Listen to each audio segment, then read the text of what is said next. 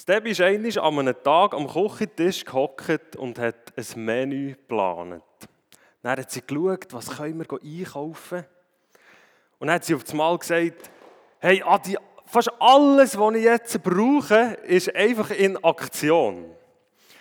Und ich bin ein so, wir kommen daheim mega viele Lieder in Sinn, immer, zu dem, was wir erleben.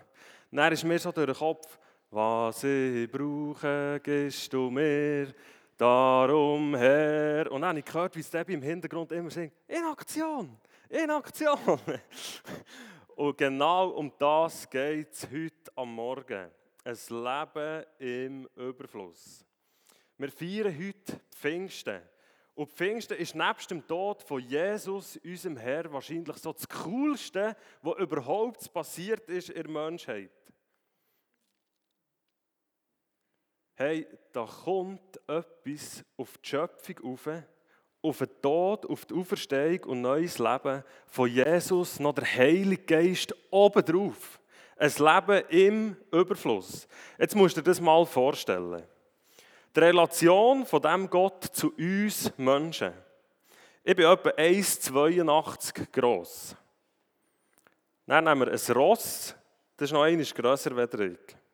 Dann eine Giraffe, ein Mammutbaum, ein Wolkenkratzer, so einen richtig grossen Emmentaler Hügel und dann ein Berg. Und dann gehen wir noch ein bisschen weiter raus mit unserem Zoom.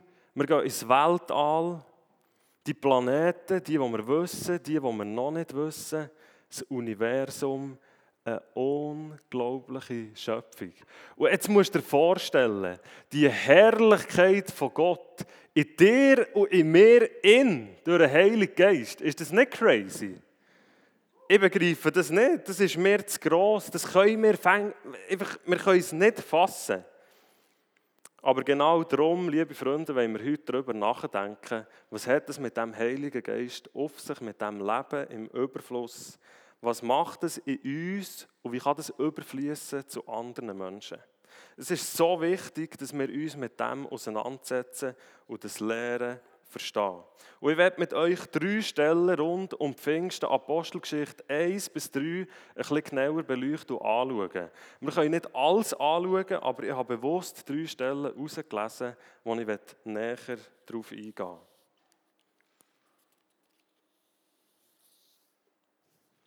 Jesus gab ihnen zur Antwort, es steht euch nicht zu, Zeitspannen und Zeitpunkte zu kennen, die der Vater festgelegt hat und über die er allein entscheidet.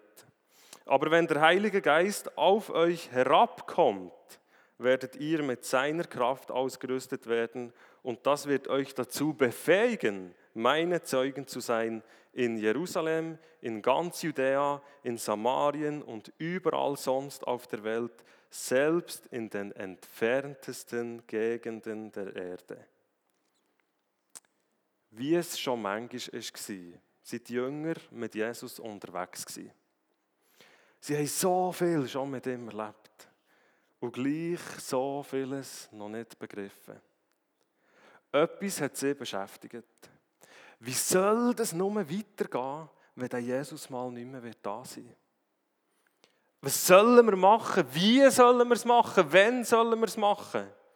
Jetzt haben wir doch Wunder gesehen, Heilige, Zeichen, Verheißungen gelehrt. Ja, sogar gestorben ist er und auferstanden auch wieder.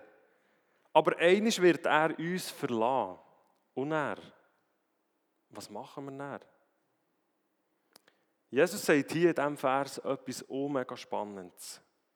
Der wollt verstehen, was wenn passiert. Der denkt, dass das römische Reich wird zusammenbrechen und Gott sein jüdisches Volk, das Volk Israel, wird aufrichten und die die Guten werden sein und alle Römer werden vernichtet werden. Aber das ist nicht das, was Gott hat gemacht. Gott hat etwas anderes gemacht. Ich habe euch so eine Folie mitgebracht, wo ihr die Verse seht und wenn ihr sie nicht seht, ist nicht schlimm, dann machen wir es ohne. Er sagt, er will verstehen, was das passiert. Und ihr wollt verstehen, wie das ihr sollt machen Aber ich gebe euch etwas, was grösser ist, als euer Verstand. Ich werde euch etwas geben, das das alles übertrifft, übersteigt. Ihr werdet es nicht fassen können Es ist keine To-Do-Liste. Ich werde euch den Heiligen Geist geben und der wird auf euch abkommen und der wird euch befeigen und der wird durch euch wirken. Und gell, da haben wir schon das erste Problem. Jesus tut so häufig nicht das, was du gerne wette. Aber dann heißt es einfach Vertrauen und dranbleiben und das Ziel nie aus den Augen verlieren.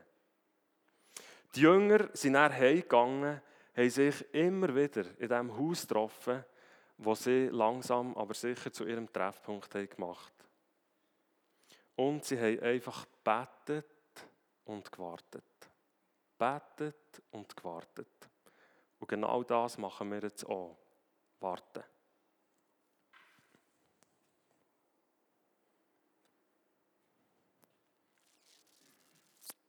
Jetzt musst du dir das mal vorstellen.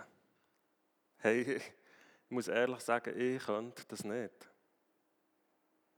Du hast so viel erlebt mit dem Jesus.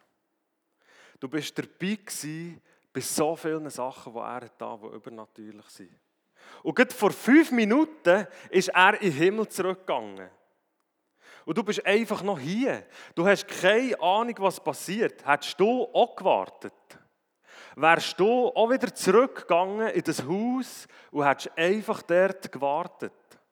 Ich kann dir sagen, ich hatte Krise. Ich habe gedacht, Jesus, was machst du nun? Wieso verlässt du mich? Du bist erst gestorben, sie haben dich gekreuzigt. Was ist, wenn ich der Nächste bin, Herr?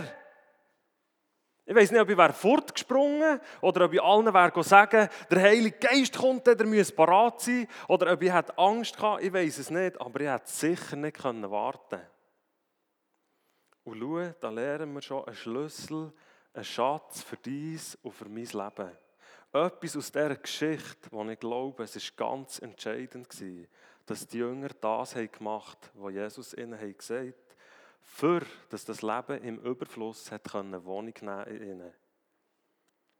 Manchmal ist weniger mehr.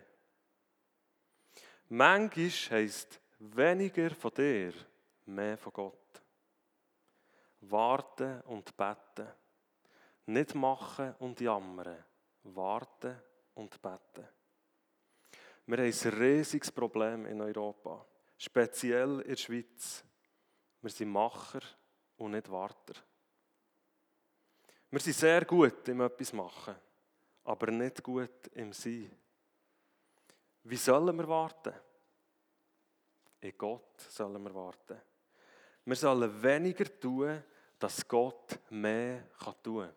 Und versteht mich nicht falsch. Das heisst nicht, dass du nur noch daheim bleibst und dich isolierst. Aber das heisst dann, wenn ein Moment in deinem Leben passiert, wo du erwartest, dass Gott ein grosses Wunder tust, dass du nicht auf der Autobahn mit 260 vorausfährst und Jesus ist noch 10 Kilometer hinter dir, weil der richtige Zeitpunkt noch nicht da ist. Dann fährst du besser auf die rechte Spur, für das Jesus an dir vorbeifahren kann, dir vorausfahren kann, weil er weiß genau, wenn der richtige Zeitpunkt ist, für Neumann anzuhalten und für sich auszuruhen oder etwas zu tun. Und glaubt mir, es lohnt sich. Weil er ist Pfingsten gekommen. Und Pfingsten haben sie gefeiert und dann ist der Heilige Geist gekommen.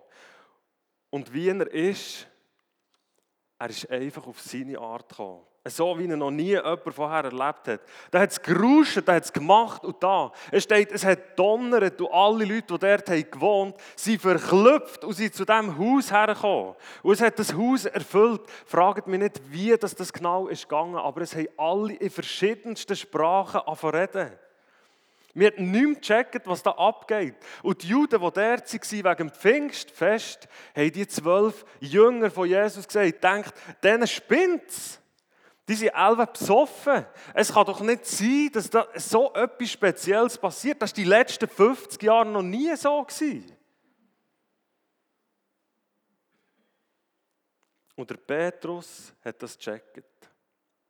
Und er ist raus und hat allen erklärt, dass das, was jetzt passiert, wegen Jesus ist und dass es um Jesus geht, dass sie Jesus haben gekreuzigt, weil sie nicht an ihn haben geglaubt, aber dass der Jesus im Himmel zum Vater ist und seine Gabe, der Heilige Geist, hat geschickt, für dass alle Menschen gerettet werden können.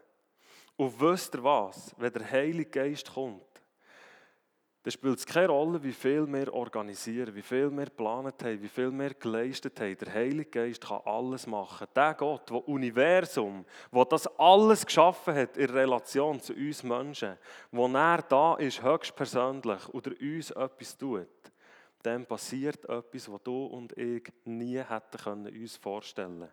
Was wir nie hätten Stand gebracht. Es sind 3000 Menschen an diesem einen Tag, umkehrt zu Gott, haben verstanden, dass sie Gott brauchen, dass es ohne Gott nicht so fängt im Leben. Sie umkehrt, haben sich taufen und sie von denen weg mit Jesus unterwegs sind. 3000 Leute. Weißt du, wie viel sind wir hier? 50? 3000. Und der Petrus hat nicht lieb geredet, er hat sie zusammengeschissen. Ich wäre fortgesäckelt. Er hat gesagt, kehrt um, der hat einen umgebracht, aber das ist euer Retter. Es ist nicht so, dass der Petrus wahnsinnig gut hat geredet. Aber der Heilige Geist ist da. Wir brauchen mehr vom Heiligen Geist. Wir brauchen nicht mehr Macher. Wir brauchen mehr vom Heiligen Geist. Und ich kann euch ermutigen, leset die Apostelgeschichte 1 bis 3. Es ist so spannend. Aber ich möchte gerne noch auf etwas anderes eingehen, etwas anderes beleuchten, wenn das man vielleicht schon gehört. Die Zuhörer waren von dem, was Petrus sagte, bis ins Innerste getroffen. Was sollen wir jetzt tun, liebe Brüder? fragten sie ihn und die anderen Apostel. Kehrt um, erwiderte Petrus, und jeder von euch lasse sich auf den Namen von Jesus Christus taufen, dann wird Gott euch eure Sünden vergeben und ihr werdet seine Gabe, den Heiligen Geist, bekommen. Taufe ist elementar wichtig. Taufe heißt umkehren. Umkehren heißt begreifen, dass man ohne Gott nicht sein kann. Mit Gott leben heißt sich zu 100% für Gott entscheiden. Schau, in der Bibel gibt es keine Bekehrung. Es gibt Taufe in der Bibel. Das ist die Entscheidung für Gott. 100% Ja sagen zu ihm und das öffentlich machen, sterben, auferstehen und neu leben in Jesus Christus. Wenn ihr euch taufen dann wird der Heilige Geist auf euch kommen. Versteht ihr? Wenn man sich taufen lässt, kommt der Heilige Geist. Das hat Jesus versprochen. Und es ist so interessant. Bekommen hat hier eine spezielle Bedeutung. Im griechischen Urtext meint das aufnehmen, aber noch viel spezieller mitnehmen. Es ist wie etwas, wo du überkommst, wo du kannst mitnehmen. Und ich bin so froh, ist das so. Weil dann hat es nicht primär etwas mit mir zu tun, mit dem, was ich mache. Es ist ein Geschenk von Gott, das ich überkomme, das ich mit mir mitnehmen kann in meinem Leben. Ob ich es näher brauche oder nicht, das ist näher an mir, aber ich kann es mitnehmen. Und er kommt mit mir. Es ist unser Unterstützer, es ist unser Begleiter, es ist unser Berater, es ist unser Tröster, es ist der, der immer an unserer Seite ist. Aber ob wir ihn brauchen oder nicht brauchen, das liegt an uns. Darum steht es auch so im 2. Korinther 3,3. Ja, es ist offensichtlich, dass ihr ein Brief seid, den Christus selbst verfasst hat und der durch unseren Dienst zustande gekommen ist. Er ist nicht mit Tinte geschrieben, sondern mit dem Geist des lebendigen Gottes und die Tafeln, auf denen er steht, sind nicht aus Stein, sondern aus Fleisch und Blut. Es sind die Herzen der Menschen. Wir entscheiden uns für Gott, geben ihm unser ganzes Leben her. Und dann wird der Heilige Geist Sachen in dies und in mein Herz schreiben und das wird zu unserem neuen Inhalt werden. Ich habe Briefe mitgenommen. Oder ein bisschen zeitgemässer ein Buch. Die hatten dann noch keine Bücher. Und ein Buch hat immer ein Cover. Ein Buch hat immer eine äußere Hülle. Und das haben wir Menschen auch. So wie du heute Morgen bist hierher wie du dich hast entschieden, ob ich lächeln oder nicht. Man sieht es eh nicht so gut mit Masken. das ist manchmal ein Problem, aber es ist manchmal schon gäbig, wenn es einem schlecht geht, dann muss man gar nicht zeigen, dass nicht alles in Ordnung ist. Du und ich, wir haben alle ein Cover. Und weißt du, was ich mir so fest wünsche? Dass der Heilige Geist unseren Inhalt bestimmen darf. Das ist ein Buch, das Debbie liest. Tochter Gottes, erhebe dich vom Schmerz zum Sieg, vom Sieg zum Segen.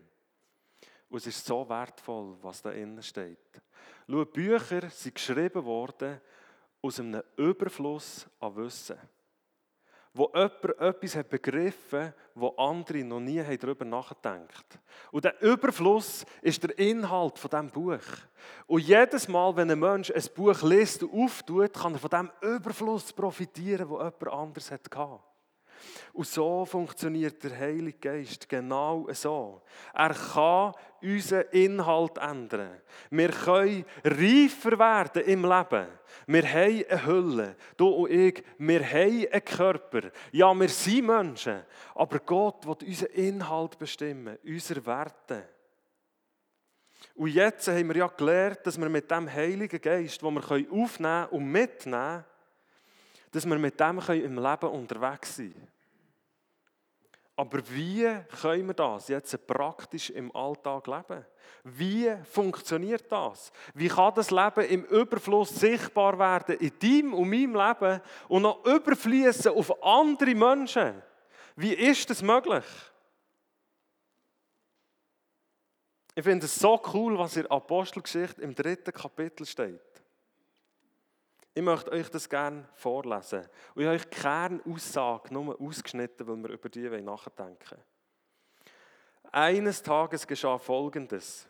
Gegen drei Uhr zur Zeit des Nachmittagsgebets ging Petrus und Johannes zum Tempel hinauf.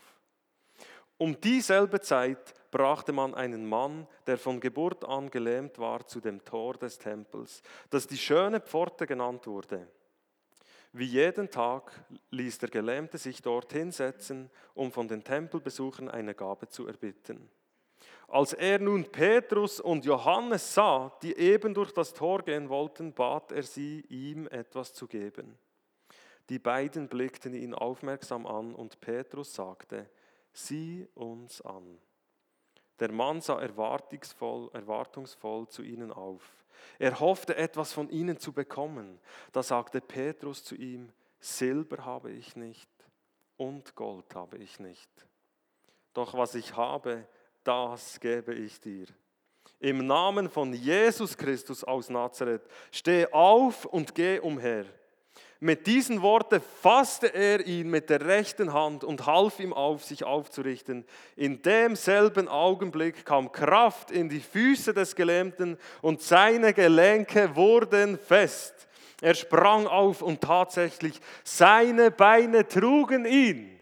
Einer, der das Leben lang ist gelähmt war. Und weisst, wieso ist das passiert?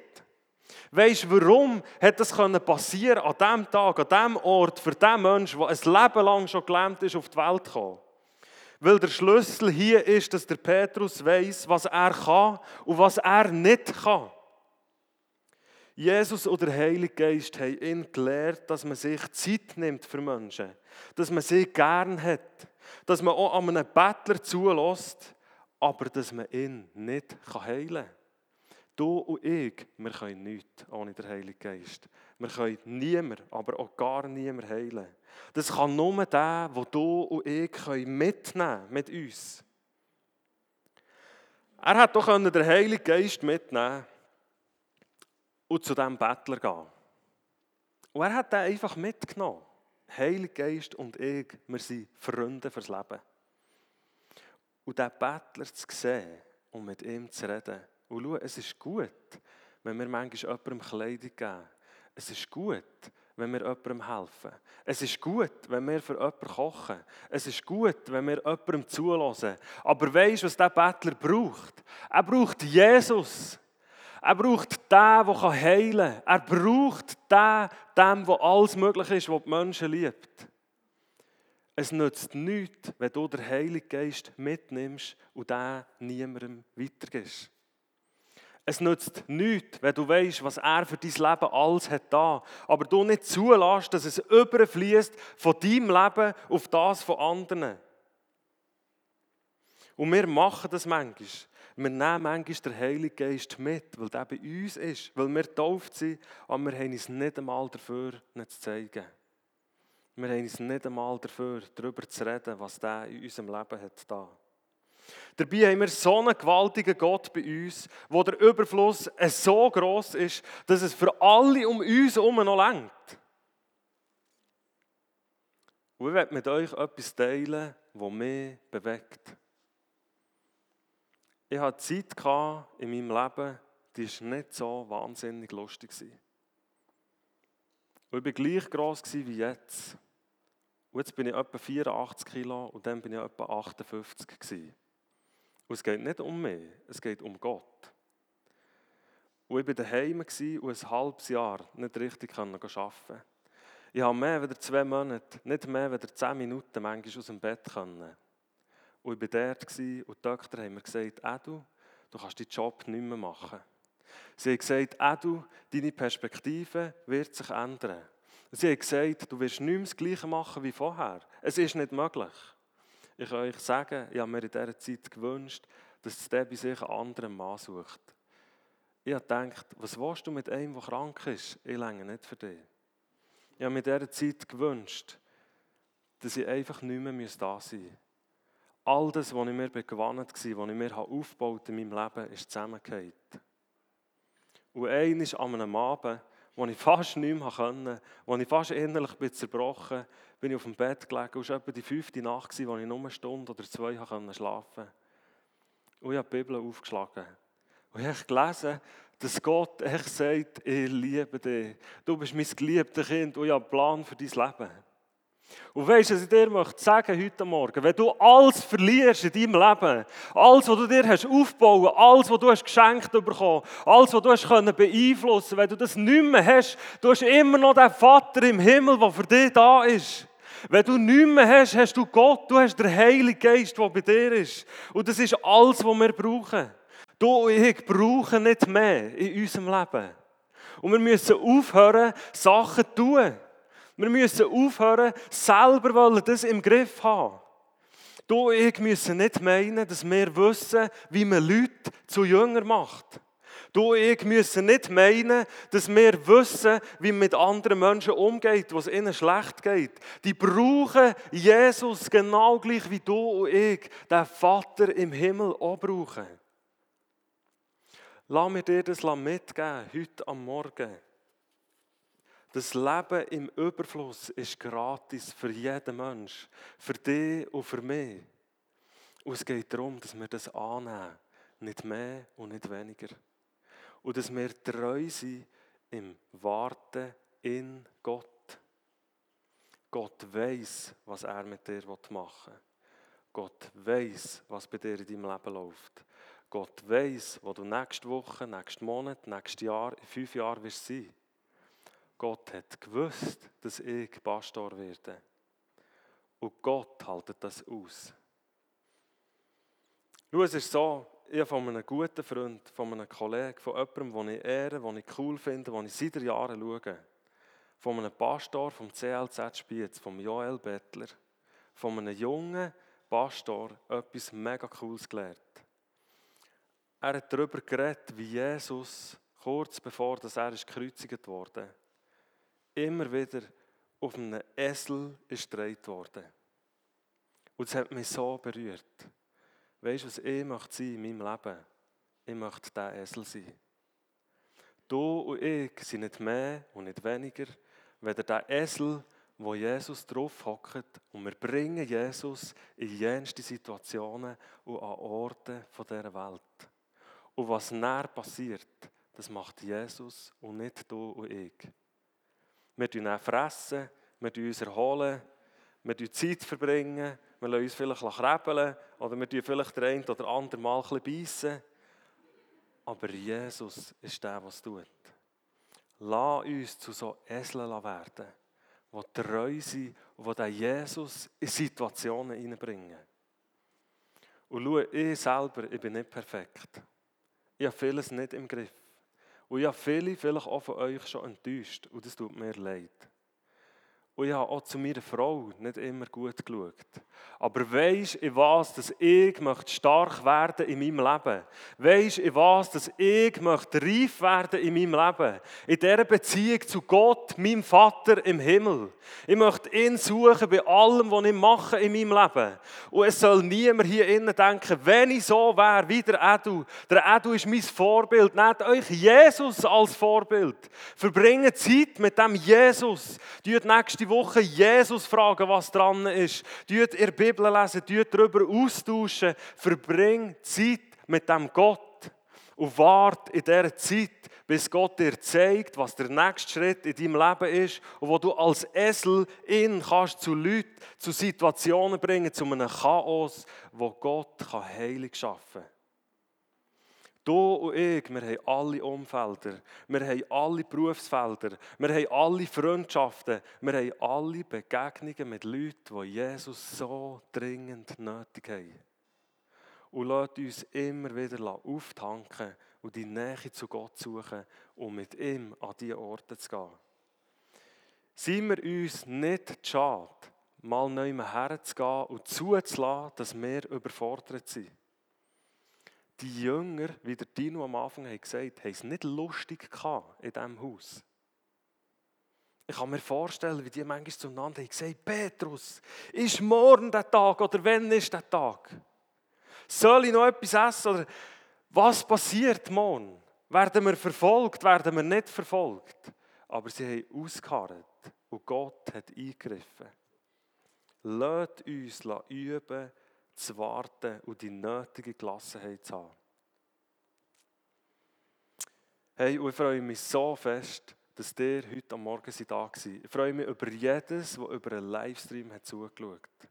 Und ich danke dir, dass du die Zeit hast genommen für heute am Morgen einfach mit uns verbunden, vernetzt zu sein. Und ich möchte jetzt echt zu diesem Abschluss vom Livestream einfach noch beten für all die Leute, die daheim zuschauen. Jesus, ich danke dir für den heutigen Morgen. Ich danke dir für jedes, das sich Zeit genommen und nicht länger ist bleiben liegen. Danke dir für jede Person, die diese Woche die Predigt, den Livestream, der Worship, die Moderation, das, was man sehen auf dem Livestream, wird nachschauen und ich danke dir, Jesus, dass du dort reinkommst mit deiner Heiligkeit und mit deiner Kraft. Dass wir dürfen lernen, wie wir dich mitnehmen in unserem Leben, Jesus.